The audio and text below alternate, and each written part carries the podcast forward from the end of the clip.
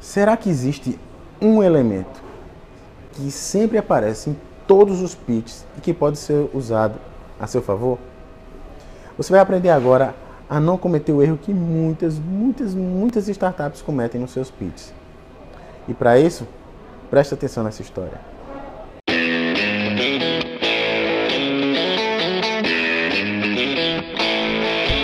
Você está preparado para o próximo evento de startup que você está esperando?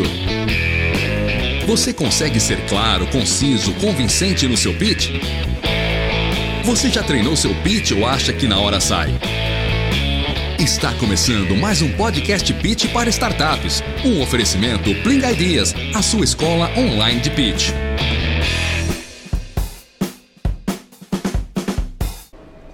Eu fui ao circo nesses dias e lá chegou a hora do equilibrista se apresentar. Basicamente, ele estava usando uns pauzinhos para se equilibrar com as mãos.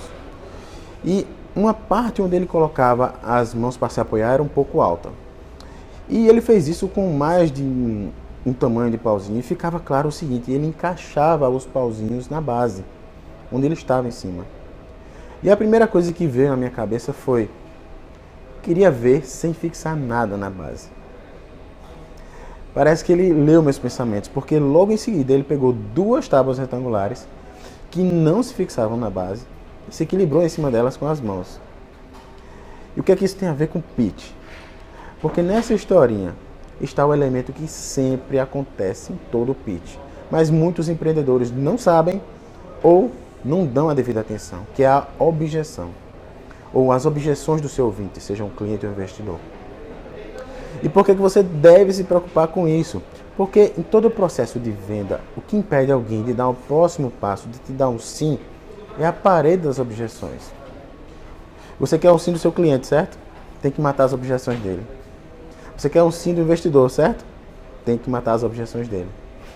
Se aquela apresentação do circo fosse um pitch, eu tive uma objeção quando eu pensei se ele seria capaz de fazer o mesmo número sem fixar nada na base.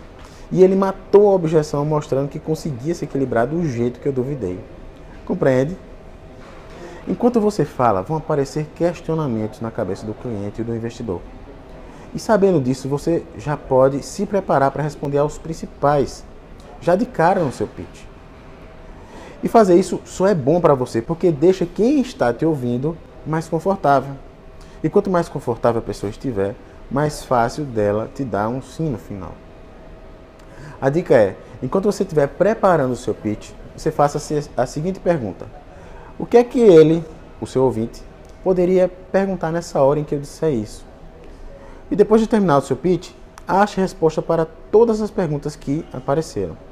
E escolha as mais importantes, aquelas que você acha assim que realmente impediriam ele dar um próximo passo no processo com você. Beleza? Que objeções o seu negócio tem mais enfrentado? Compartilhe aqui nos comentários para que outros empreendedores como você possam trocar ideias. E não esquece de se inscrever no nosso canal no YouTube, youtube.com.br Curta esse vídeo se você curtiu, não curte se não curtiu. Curte nossa fanpage, facebook.com.br E um forte abraço e até o próximo episódio. Tchau, tchau.